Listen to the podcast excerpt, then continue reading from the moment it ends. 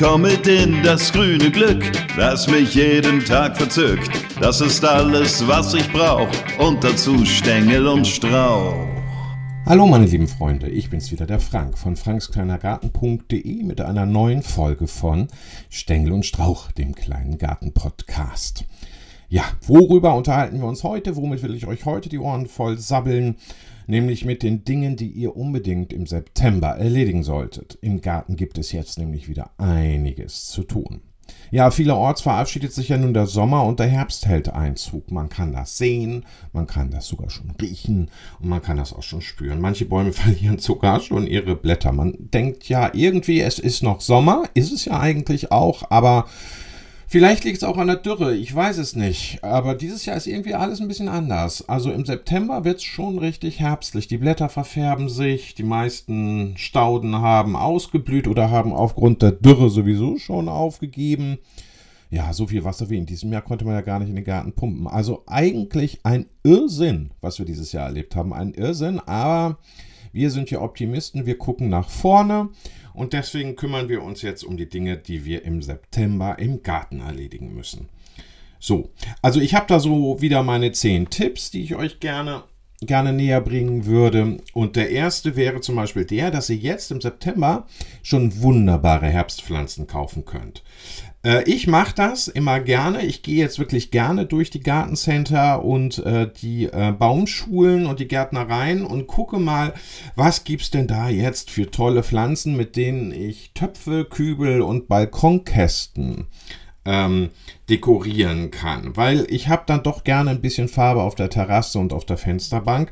Weil ja auch jetzt eben, äh, blüht ja kaum noch eine Staude so wirklich. Auch die Rosen haben nicht mehr großartig Lust. Es wird alles irgendwie weniger.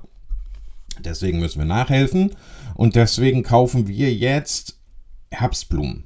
Herbstblumen, Herbstpflanzen, die wir jetzt eben, wie gesagt, in Töpfe, Kübel, Blütenkästen, Balkonkästen, also überall da reinsetzen, wo wir was reinsetzen können, um damit Terrasse, Balkon und Eingangsbereich zum Beispiel auch zu dekorieren. Also du kannst jetzt wunderbar Winterastern kaufen, Erika kaufen, Purpurglöckchen sollten eigentlich auch in deinem Einkaufswagen sich wiederfinden. Oder Gartenchrysanthemum oder die beliebte Bergenie. Das alles gibt es jetzt in den Gartencentern. Und die meisten von diesen Stauden sind ja ohnehin äh, winterhart, die da angeboten werden. Das ist toll, weil wenn du die auch im Kübel ordentlich pflegst, also das heißt äh, regelmäßig gießt, das Verblühte herausnimmst, äh, mal nach Schädlingen guckst und diese dann auch entfernst, also die Pflanzen auch düngst vielleicht. Also wenn du dich allumfänglich um sie kümmerst, dann überleben sie den Winter natürlich, das ist vollkommen klar. Und wenn sie das geschafft haben, dann kannst du die nehmen und im Garten einpflanzen. Ja, und da wurzeln die sich dann über das Frühjahr und den Sommer dann so langsam ein, bis sie dann im Herbst, nämlich genau jetzt oder einen Monat später, sich von ihrer schönsten Seite zeigen und ähm, schöne Farben in den Garten bringen. Die, die du dieses Jahr dann nämlich im Topf hast, die hast du dann nächstes Jahr im Beet. So großartig. Ja, aber das solltest du wirklich erst machen, äh, das Umpflanzen, wenn der Winter vorüber ist. Vorher erstmal mit den Dingern in die Töpfe und ähm, dann wird weiter gesehen. Also ich finde sowas ja immer toll. Ich mache das ja gerne. Also ich dekoriere ja meine Fensterbänke immer ganz, ganz gerne. Also jetzt kommen da eben diese Herbstpflanzen rein und dann so ab, ähm, ja, ich sag mal so ab Dezember, ab Anfang Dezember kommen dann die nächsten Kästen dran. Ich habe nämlich so ein paar bei mir rumstehen, die müssen ja immer befüllt werden. So mit den Jahren werden das einfach immer mehr. Und bei mir sind die auch alle noch aus Terrakotta, also diese wahnsinns schweren Teile. Naja, und da, die werden dann, die ersten kommen jetzt dann auf die Fensterbank herbstlich dekoriert und dann kommen im Dezember, Anfang Dezember, Ende November, Anfang Dezember kommen dann die weihnachtlich dekorierten Blumenkästen vor die Fensterbänke, äh, vor die Fenster auf die Fensterbänke. Ja, so, also so bin ich da jetzt gerade unterwegs. Wie gesagt, ihr könnt mich in jeder Gärtnerei treffen. Ihr müsst einfach nur mal die Augen aufhalten. Ich bin immer der, der den Einkaufswagen so voll hat mit Herbstpflanzen, gerade jetzt mit Herbstpflanzen so voll hat, dass es eigentlich schon fast unmöglich ist, das Ding noch durch den Laden zu schieben. Nun denn, was ihr jetzt auch machen solltet und was sich in meinem Einkaufswagen jetzt auf alle Fälle befindet, das ist eine Clematis. Mir ist meine jetzt nämlich im Sommer eingegangen, also verschwindet die aus dem Beet. Bei mir wachsen die nämlich vorne am Haus. Da verschwinden die jetzt und da kommen neue rein. Also wenn du Clematis äh, äh, möchtest in deinem Garten, wenn die da auch blühen sollen, dann solltest du die jetzt pflanzen. Und dann hast du nämlich schon im kommenden Jahr die tollsten Blüten. Obwohl es gar nicht so leicht ist, jetzt Klimatis in Gartencentern zu finden, habe ich festgestellt. Aber Augen auf, lieber Gärtner. Es findet sich alles immer und überall wieder. Ja, also auch die Klimatis. Ähm, nun ist es mit der Klimatis ja immer so eine Sache. Ja, die ähm, ist ja an sich eigentlich ziemlich pflegeleicht, aber man muss natürlich auch sie richtig pflanzen, damit sie sich wohlfühlt. Pflegeleichtigkeit hin oder her. Sie muss sich einfach wohlfühlen und dafür ist eben wichtig, dass sie richtig in der Erde sitzt und dafür musst du ein 40 bis 50 Zentimeter tiefes Loch ausheben und ähm, lockerst das dann äh, unten am Boden auch noch ein wenig auf.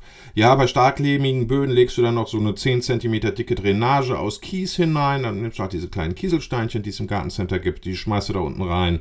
Ja, dann äh, kann das Wasser ordentlich ablaufen. Äh, es entsteht keine Staunässe, äh, weil die mögen natürlich auch die Klimatis überhaupt nicht. Ne? Da verfaulen dann die Wurzeln ganz fix und dann ist die Pflanze perdu. Das wollen wir natürlich nicht. So, und weil das so ist, kommt eben unten diese Drainageschicht, äh, Drainageschicht aus Kies hinein. Ähm, dann setzt du da jetzt ähm, die Klimatis drauf und achte drauf, dass der, Torfballe, der Topfballenrand, also äh, das Erdteil, das du aus dem Plastiktopf hebst, also da, wo sich die Wurzeln drin befinden, also der Wurzelbereich, der umgeben ist von Erde. Mensch, Frank, sabbel doch nicht so. Also der Topfballenrand, der sollte mindestens 8 cm unter der Erdoberfläche liegen. Ja, dann kommt die Erde drauf. Äh, wenn du noch hast, kannst du gerne noch ein bisschen Kompost draufschmeißen. Äh, dann wird gegossen. Schließlich kommt noch eine ordentliche Mulchschicht drauf. Da kannst du zum Beispiel Rasenschnitt nehmen. Den letzten, wenn du jetzt noch mähst, den tust du einfach ordentlich darüber. Am besten irgendwie zwei, drei Finger dick. Ja, Rasen fällt ja noch genug an. Ähm, und das war's dann erstmal. Ne? So. Und, äh, ach ja, du solltest natürlich auch daran denken, dass du vorher äh, der Clematis auch eine Klettermöglichkeit bei äh, gestellt hast. Ne? Sei es nun ein Pflanzgerüst, das du an der Wand, an der Hauswand befestigt hast oder irgendwas, was im Beet halt daneben steht, damit die sich da hocharbeiten kann. Weil, ja, das sind ja Kletterpflanzen, wie wir nun mittlerweile erfahren haben. Ja. Ja, Mensch, so eine Clematis. Ich freue mich immer, wenn meine Clematis blüht. Die hat immer so tolle Blüten. Also ganz, ganz großartig. Aber mir ist auch schon einer eingegangen. Gerade so am Anfang ist die eine oder hat die eine oder andere Tschüss gesagt, weil äh, ja, als Anfänger macht man Fehler, aber aus Fehlern lernt man. Ne? So, und nun bin ich auch um einiges klüger und deswegen kann ich euch ein Ohr abkauen mit meinen Tipps. Was ihr jetzt auch noch machen könnt und vielleicht auch unbedingt machen solltet, äh, ich werde es morgen machen, das ist neuen Rasen aussehen oder aber eben die Rasenschäden äh, ausbessern. Weil bei mir hat die Dürre so dermaßen zugeschlagen. Also der Sommer war so brutal hier, dass auch der ganze Rasen einfach fast verbrannt ist. Also es gibt ganz viele ganz große graue Stellen. Ähm, die müssen alle weg. Und damit es nächstes Jahr wieder grün wird, beziehungsweise dieses Jahr vielleicht nochmal grün wird.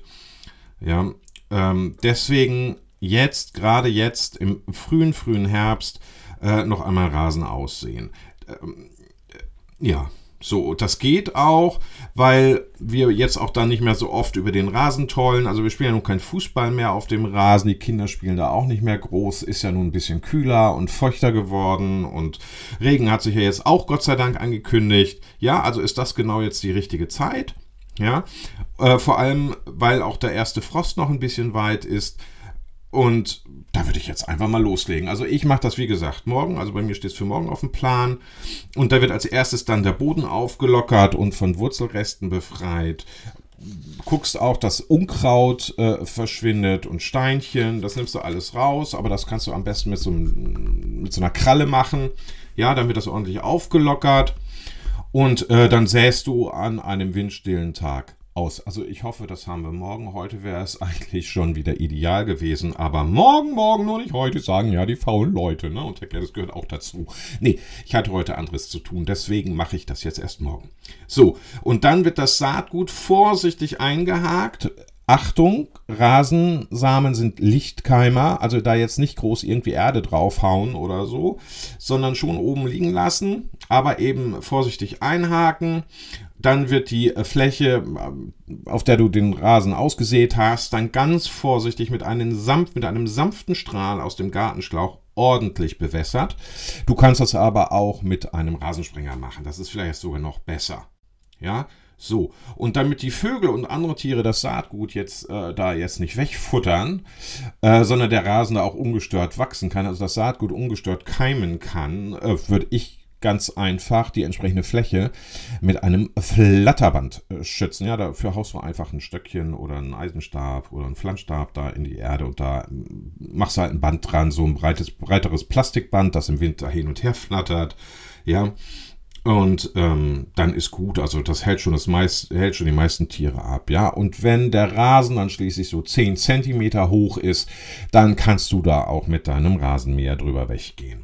Ist doch großartig. Und das alles noch vom ersten Frost. Also wenn du es jetzt im September machst, müsstest du ja Ende Oktober spätestens wieder den perfekten Rasen in deinem Garten haben. Ich finde das toll. Mir gefällt das ja doch. Es beruhigt das Auge.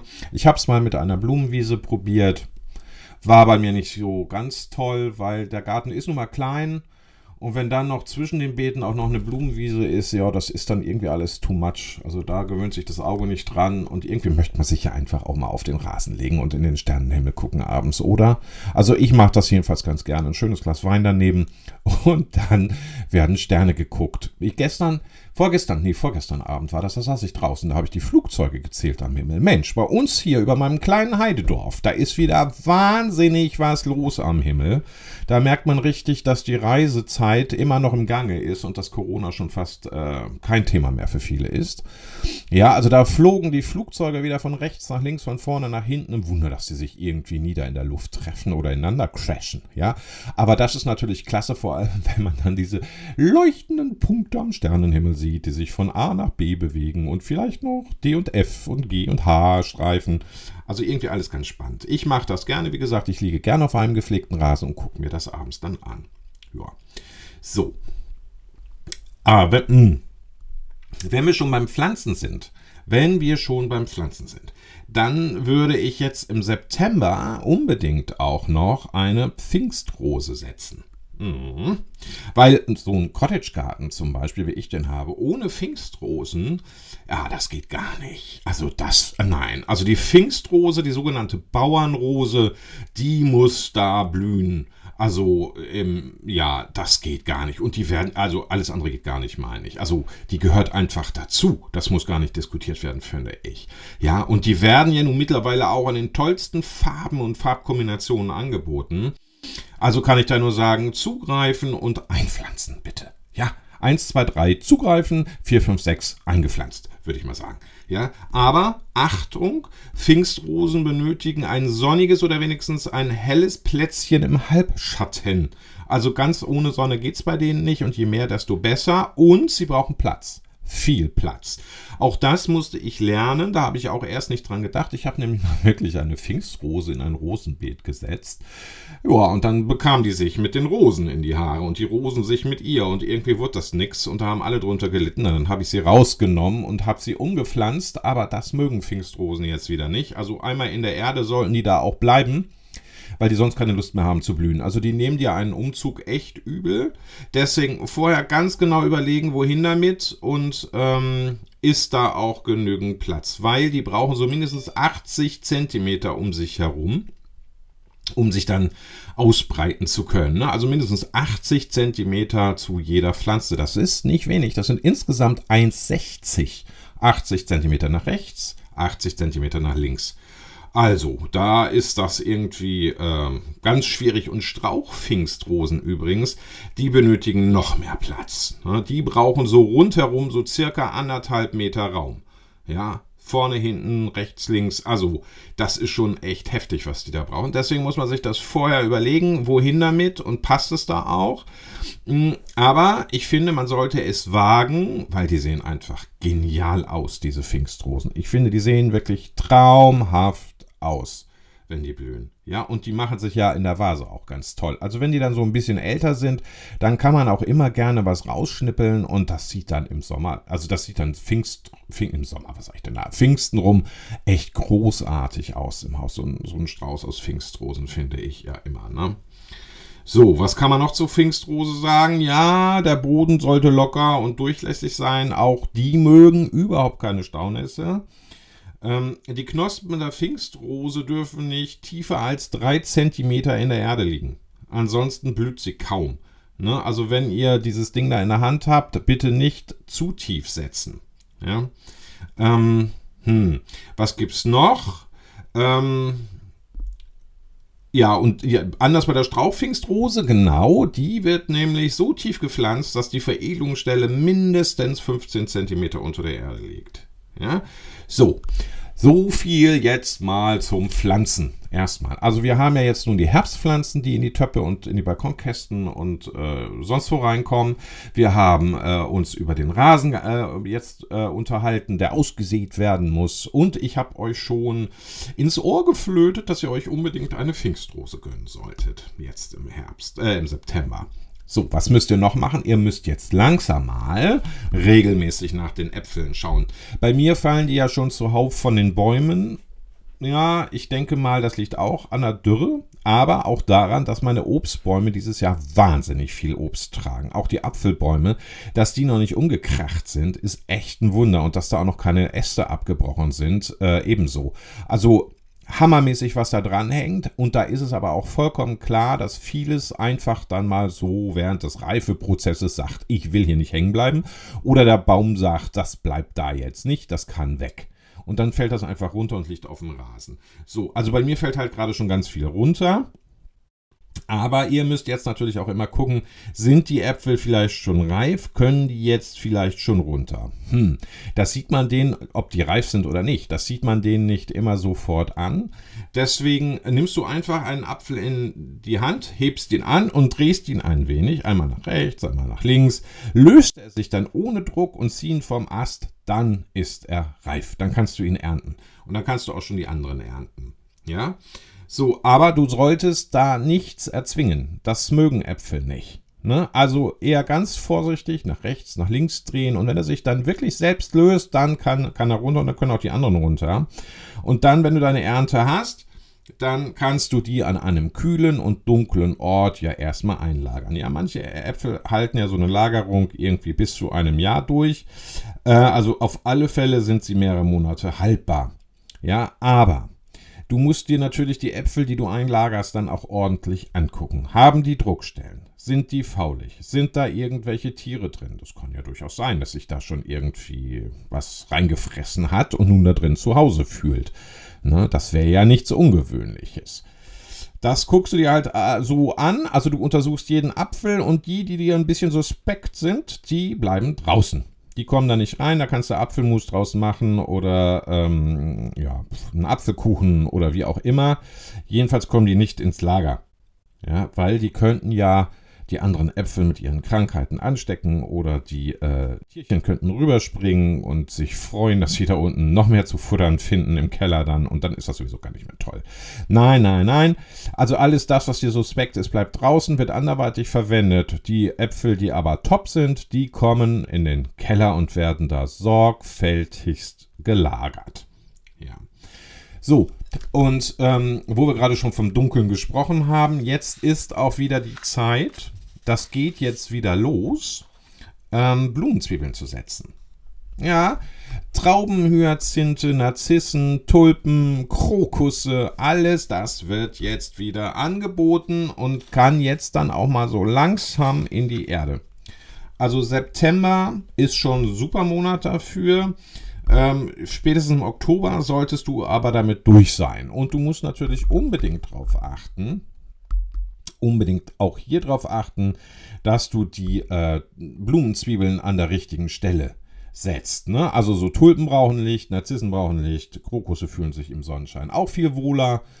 Ähm, also bitte nicht sowas in den Halbschatten oder in den, in den Halbschatten ist sogar noch okay, aber nicht in den Vollschatten setzen. Also da, wo es immer, da, wo die Sonne nicht hinscheint, wo die Sonne niemals hinscheint, da hat es so manche Pflanze, es gibt Ausnahmen, aber doch so manche Pflanze äh, richtig, richtig schwierig.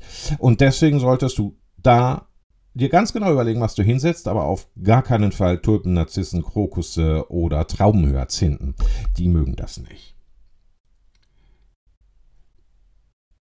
Ja, du kannst sie, du, du kannst solche, solche äh, Blumen, die musst du nicht unbedingt, also solche äh, Zwiebelblumen, die musst du übrigens nicht unbedingt nur ins Beet setzen, die kannst du auch im Rasen pflanzen. Also bei Krokussen kommt das äh, zum Beispiel ganz gut an. Ja? Also wenn die im, im Rasen wachsen, das sieht dann nachher ganz toll aus. Ja? Jetzt ist hier mein Bild weg. Nein, ist mein Monitor wieder da. Ja, ich habe hier ja mein Aufnahmeprogramm, das läuft ja immer parallel, das muss ich immer im Auge behalten.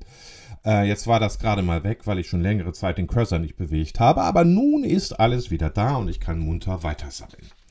So, also, ähm, ja, Eins haben auch die hier, die Blumenzwiebeln, alle gemein. Sie schätzen einen durchlässigen Boden. Ja, also das Wasser muss fließen können, fließen, fließen, fließen. Auch die mögen nämlich keine Staunässe, die schimmeln dann nämlich einfach mal weg. Und das ist ja auch echt blöd. Ach ja, und äh, falls ihr ein Problem mit Wühlmäusen habt im Garten, würde ich euch unbedingt raten, setzt diese Blumenzwiebeln in diese kleinen Drahtkörbe, die angeboten werden. Da kommen die dann nämlich nicht dran, da sind die schön geschützt vor diesen Tierchen. Und ihr könnt euch auf alle Fälle über eine tolle Blütenpracht im Frühjahr freuen. Ja? Und du musst immer dran denken, Einzelne Tulpen oder Narzissen wirken eher traurig, ja.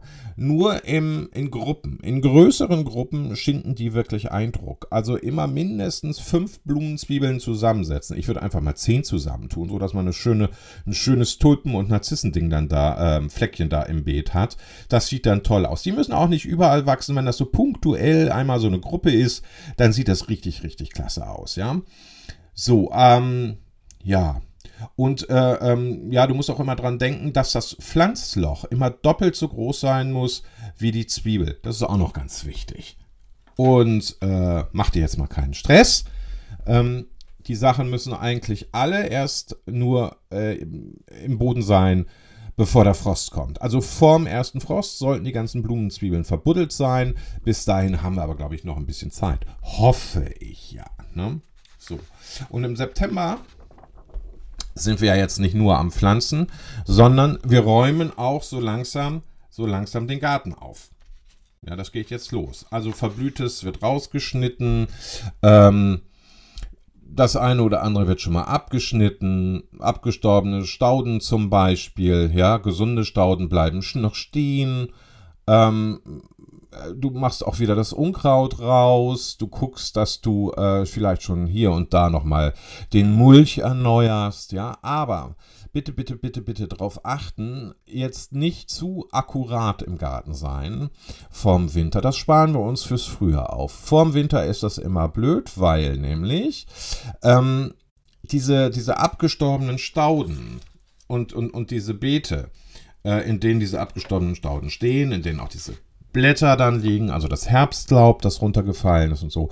Die bieten nämlich Insektenunterschlupf und auch anderen kleinen Tieren. Also der Igel fühlt sich ja zum Beispiel wahnsinnig wohl in einem Laubhaufen. Ja, also sowas äh, bitte jetzt nicht zu sehr aufräumen, sondern es kann auch ruhig ein bisschen wilder aussehen. Lass doch einfach mal die eine oder andere Staude stehen. Auch falls irgendwo in deinem Garten Brennnesseln wachsen sollten, stehen lassen. Kommt alles erst im Frühjahr weg. Aber wenn du dann doch nicht die Finger ruhig halten kannst und die Füße stillhalten kannst. Das eine oder andere kann in der Tat abgeschnitten werden. Ich habe heute zum Beispiel ähm, bei meinen Dahlien schon das eine oder andere abgeschnitten, aber die kommen ja sowieso im nächsten Monat dann raus. Ja, ähm, so würde ich da jetzt vorgehen. Ne? Also das eine oder andere einfach stehen lassen. Außerdem sieht das einfach total geil aus, wenn dann im Winter sich der Raureif auf diese abgestorbenen Stauden da legt. Ja? Also Flocks zum Beispiel, ne? da stehen da diese Stängel und dann legt sich da dieser Rauchreif drauf. Ich finde das immer herrlich. Also ich finde das schick. Also sonst ist es langweilig im Garten im Winter. Oder? Also einfach alles stehen lassen. Und du tust ja eben, wie gesagt, noch was Gutes damit. Hm.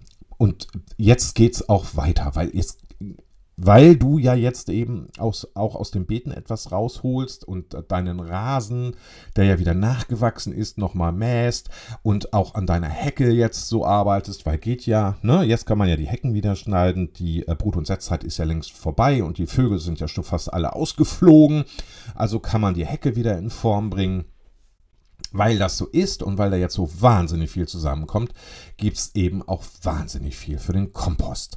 Und du weißt ja, Kompost ist das Gold des Gärtners. Ne? Weil kaum etwas anderes tut deinen Pflanzen so gut wie diese Erde, die du hier selbst gemacht hast. Ich finde ich find Kompost großartig. Und wenn man es nämlich richtig macht, dann stinkt so ein Komposthaufen auch nicht. Ja? Also wie gesagt, gerade jetzt macht das wahnsinnig viel Sinn, sich um den Kompost zu kümmern, denn jetzt fällt nämlich wahnsinnig viel Pflanzenmaterial an, das du für den Kompostierer nutzen kannst. Ja, also gehäckselte Äste, sagte ich ja schon, Laub, Rasenschnitt, Samen, Unkräuter, aber auch Eierschalen, Kaffeesatz und Teeblätter. Ja, das kannst du alles auf den Kompost jetzt schmeißen aber was du nicht draufschmeißen darfst, das sind zum Beispiel Pflanzenteile, die durch Pilzkrankheiten äh, vorzeitig abgestorben sind. Die haben da nichts zu suchen oder Rosenblätter, die vom Mehltau befallen sind. Auch das gehört da nicht drauf, weil wenn du das nämlich draufschmeißt, dann ähm, verteilst du nämlich im nächsten Jahr, wenn dann deine Komposterde fertig ist, die Krankheitserreger einfach mal wieder flott im Beet. Und dann werden noch mehr Pflanzen krank. Oder die in diesem Jahr krank waren, werden schon wieder krank und geben dann irgendwann ja mal auf. Ne? Also das sollte nicht auf den Kompost. Auch Salatreste mit Dressing, Fleisch, Knochen, Kunststoff, gebeiztes und lackiertes Holz, Zitrusfrüchte, Wurzelunkräuter hat alles nichts auf dem Kompost zu suchen. Ähm, wenn du ganz genau noch einmal wissen willst, was auf den Kompost äh, gehört und was nicht, dann lies diesen Text dir nochmal durch auf www.frankskleinergarten.de in den äh, zehn Dingen, die du im September erledigen solltest. Da habe ich diese Liste und da weißt du dann ganz genau, was darf auf den Kompost und was nicht. Wenn du nämlich, ich sag mal so, Essensreste auf den Kompost schmeißt, dann hast du ganz schnell das Problem, dass sich auch die Ratten bei dir zu Hause fühlen. Ich weiß, wovon ich spreche. Ich habe Nachbarn, bei denen tummeln sich die Ratten und die machen bei mir dann immer einen Abstecher und keiner tut was dagegen und ich kann nichts machen. Also irgendwie ist das alles sehr frustrierend. Aber gut, so ist das nun mal auf dem Land. Ja, mit den Nachbarn, den lieben, lieben Nachbarn. Über die Äpfel haben wir ja schon gesprochen, ne? also wie Äpfel überprüft werden. Äh, ob sie reif sind oder nicht. Bevor du einen Apfel ernten kannst, musst du aber ja erst einmal, am Anfang war das Feuer, sag ich jetzt mal, musst du ja erstmal einen Baum pflanzen. Und auch das, einen Apfelbaum pflanzen. Und auch das geht gerade jetzt nämlich super. Obstbäume, die werden ja gerne im Container oder mit Ballen angeboten das kannst du, die kannst du bei jedem frostfreien Wetter ins Frühjahr setzen, äh, ins, in, ins Beet setzen und bis weit ins Frühjahr, ja. Die sind aber auch teuer. Die kosten viel, viel, viel Geld, unnötig viel Geld, weil es gibt nämlich auch wurzelnackte Ware. Ja, also die haben dann keine Erde unten dran, die haben keinen Topf, keinen Sack, kein gar nichts. Die sind einfach nackig unten. Und die kosten aber auch wesentlich weniger Geld und die kannst du jetzt grandios einsetzen. Ja, ähm, und da ist nämlich auch die Auswahl, ist nämlich auch ziemlich groß. Ähm, bevor du aber eben kaufst, musst du auch da überlegen, passt so ein Baum in meinen Garten, wo soll er wachsen, ja. Ähm, hat er genügend Licht? Äh, passt es überhaupt? Ja. Also ich habe meine ersten Obstbäume falsch gesetzt. Ich hatte die zu nah an der Hecke. Das ging gar nicht. Die haben da gar nicht getragen. Bis mir dann eine, eine gute liebe Freundin sagte, nimm die da doch mal weg und setz sie doch mal bitte weiter in den Garten. Ja, so und äh, dann habe ich auf dem, äh, auf dem Rasen habe ich äh, große Löcher ausgehoben, habe die da reingesetzt und seitdem ja, seitdem drehen die da einfach durch. Ne? Also wenn ich mir angucke, wie viel Obst die tragen, also meine Apfelbäume, das ist irre. Ja, du musst beim Pflanzen übrigens darauf achten, dass die Veredelungsstelle deines Obstbaumes mindestens eine Handbreit über der Bodenoberfläche liegt, also nicht zu tief setzen. Und wenn du Obstbäume pflanzt, dann sollte die Bodentemperatur noch mindestens 5 Grad betragen. Also es darf noch nicht gefroren haben. Das ist auch ganz wichtig. Also auch vor dem ersten Frost deine wurzelnackten Obstbäume in die Erde setzen. Wie gesagt, Container- und Ballenware, die teurer ist, die kannst du auch dann noch im nächsten Frühjahr setzen. Ja, die Wurzelnackten, die du jetzt setzt, die werden dann im kommenden Frühjahr übrigens dann auch gleich mal das erste Mal geschnitten. Aber da reden wir dann im nächsten Jahr drüber. So. Und was du jetzt auch noch super machen kannst und machen solltest, und ich hatte es auch, glaube ich, gerade schon mal so in einem Nebensatz erwähnt, ähm, du kannst jetzt und solltest jetzt langsam mal beginnen, für den lieben kleinen Stachelritter, den Igel, ähm, ein Winterquartier oder Winterquartiere in deinem Garten aufzubauen, weil die werden ja nun dann irgendwann auch mal in den Winterschlaf gehen und sind jetzt schon auf der Suche nach dem richtigen Ort dafür, nach einem kleinen Zuhause, in dem sie sich kuschelig machen können. So, und dafür gibt es super schöne kleine Häuschen, die man kaufen kann, die man aber auch selber bauen kann.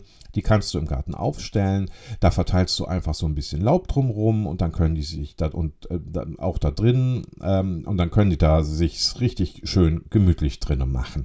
Oder aber du guckst einfach, dass du mehrere große Laubhaufen in deinem Garten anlegst. Ne? Also wie gesagt, das Laub fällt ja jetzt bald. Einfach mal nett zusammenhaken gerade am Anfang und dann einen schönen Haufen oder zwei Haufen an einer abgelegenen, stillen Seite deines Gartens anlegen damit der Igel sich dann da wohlfühlen kann.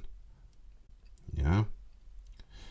Ähm, so, also so oder so ein, ein, ein, ein schönes Zuhause für den Winter, das lässt sich für den Igel jetzt ganz, ganz einfach bauen. Du kannst zum Beispiel ja auch eine Obstkiste nehmen.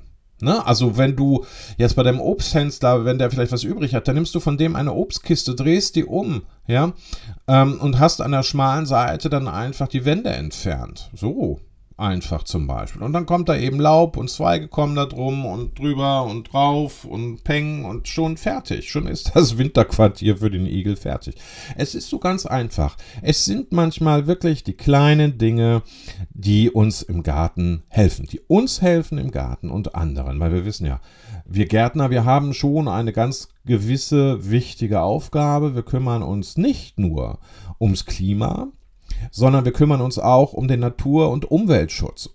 Also das heißt, ähm, wir kümmern uns um die Insekten, wir kümmern uns um die Igel, um die Maulwürfe, um die, ähm, um die Schmetterlinge, die Bienen.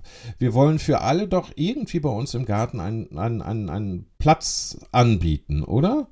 Ich meine, in meinen Bäumen nisten Tauben, da in meinen Hecken hüpfen die, äh, die Amseln, äh, die Bienen summen von Baum zu Baum, von Blüte zu Blüte, von Rose zu Rose, von Staude zu Staude. Ähm, jetzt hatte ich wieder Libellen im Garten, das hat mich sehr, sehr gefreut. Letztes Jahr hatte ich nicht eine gesehen. Dieses Jahr kamen die ziemlich oft. Jetzt im Herbst, wenn man ähm, abends draußen ist, es wird ja wieder früher dunkel, was ich ja ganz fürchterlich finde eigentlich, aber es wird ja wieder, man, ne, man nimmt es halt, wie es, wie es kommt. Wenn ich dann draußen bin, dann, dann fliegen über mir die Fledermäuse wieder rum. Also das ist alles ganz großartig, das gefällt mir wahnsinnig. Und das erlebt man aber eben auch nur, wenn man wirklich einen Garten hat, der einem ans Herz wächst und ähm, ja, um den man sich eben auch kümmert. Kümmern heißt aber jetzt nicht, dass man irgendwie immer alles akkurat hat oder alles super gepflegt aussieht. Um Gottes Willen. Also ich sage euch, wenn ihr meinen Vorgarten sehen würdet, würdet ihr sagen, das sieht da ja aus wie Kraut und Rüben. Ja, tut's auch. Aber das ist auch ein kleines Experiment. Ich habe da Rosen gesetzt, ich habe Hortensien gepflanzt, ich habe Buchsbäume dahingesetzt, da wachsen Herbstanemonen, da wachsen mm, mm, mm, Funkchen, da wachsen, wächst Storchschnabel, steht da eine große japanische Zierkirsche Es sieht alles ein wenig durcheinander aus, aber es wird von Jahr zu Jahr schöner, weil es sich mehr und mehr zuwächst. Und da ich da eben eine Mischung gemacht habe aus saisonal blühendem und grünende, grü, grünem ähm, mit äh, Allzeitgrünem, also immergrünem, Buchsbaum zum Beispiel, habe ich auch im Herbst und im Winter da noch eine Struktur im Vorgarten. Und meine Rosen sehen sowieso toll aus. Die Rosen sind der Hammer. Ja, da freuen, freuen sich alle drüber. Ich auch. Und wenn im Frühjahr dann endlich wieder die Kirsche blüht, das ist sowieso ein Blickfang, sage ich euch. Also ganz toll. Aber wie gesagt, das sieht ziemlich chaotisch aus. Auch meine Auffahrt, mein Gott, wenn da aus einer Ritze mal irgendwas wächst, wo ist denn das Problem? Ja, soll es doch da bleiben. Im Zweifelsfall fahre ich sowieso irgendwann mit dem Auto drüber und dann ist es kaputt. Also mich stört das nicht. Auch auf meiner Terrasse ist es übrigens so, und das habe ich mir bei Prince Charles abgeguckt, als ich äh, ihn auf Highgrove besucht habe. Auch auf meiner Terrasse ist es so, dass in den Ritzen wirklich was wächst. Also ich habe ausgesät Lavendel und ich habe ausgesät Sandthymian. Und äh, das wächst nur munter und duftet nur munter ähm, in den Fugen zwischen den Pflastersteinen äh, vor sich hin. Ja, und das äh, ist großartig. Also, das hat einfach auch den Vorteil, dass Haus und Garten so mehr und mehr ineinander übergehen. Also ich finde das toll. Also mir gefällt das. Und äh, man muss, es hat nur einen Nachteil, man muss wirklich aufpassen, wo man im Sommer hintritt, weil es kann durchaus auch mal sein, dass man eine Biene erwischt. Deswegen muss man da, darf man da auch nicht mit bloßen Füßen dann über die Terrasse gehen. Nee, nee, nee, da sollte man sich schon Schlappen anziehen. Aber das ist ja auch kein großes Problem eigentlich. Nee. So, also es muss nicht alles akkurat sein, sondern es sollte irgendwie zu einem selber passen. Und äh, wenn man dann eben auch noch an unsere kleinen Freunde und Mitbewohner denkt, ist doch alles super. Mhm. Das finde ich, finde, ich finde, damit leisten wir als Gärtner wirklich einen ganz, ganz wichtigen Beitrag. So, und wenn ihr jetzt die paar Dinge macht, die ich euch für den September vorgeschlagen habe, dann habt ihr eigentlich auch noch eine ganz schöne Menge zu tun. Also so ein oder zwei Wochen braucht ihr sicherlich dafür. Ich werde dieses Jahr, diesen September auch sogar noch in Urlaub fahren. Ja, ich habe ein Haus in Dänemark gemietet. Bruno, mein Golden Retriever und ich, wir werden da Urlaub machen und dann zwar nicht mehr in der Nordsee baden, aber ich glaube, wir werden schon mal den großen See reinhalten. Also Bruno bestimmt, so wie ich den kenne. So, und weil ich mich jetzt auch noch um andere Dinge kümmern muss, äh, sage ich einmal vielen, vielen Dank fürs Zuhören. Ich wünsche euch wieder eine schöne Zeit im Garten. Nutzt die letzten Sonnentage. Äh, genießt das äh, den Garten, die Pflanzen, das Wetter. Und ähm, ja, bleibt gesund und friedlich, sage ich jetzt mal. Und ich sage Tschüss.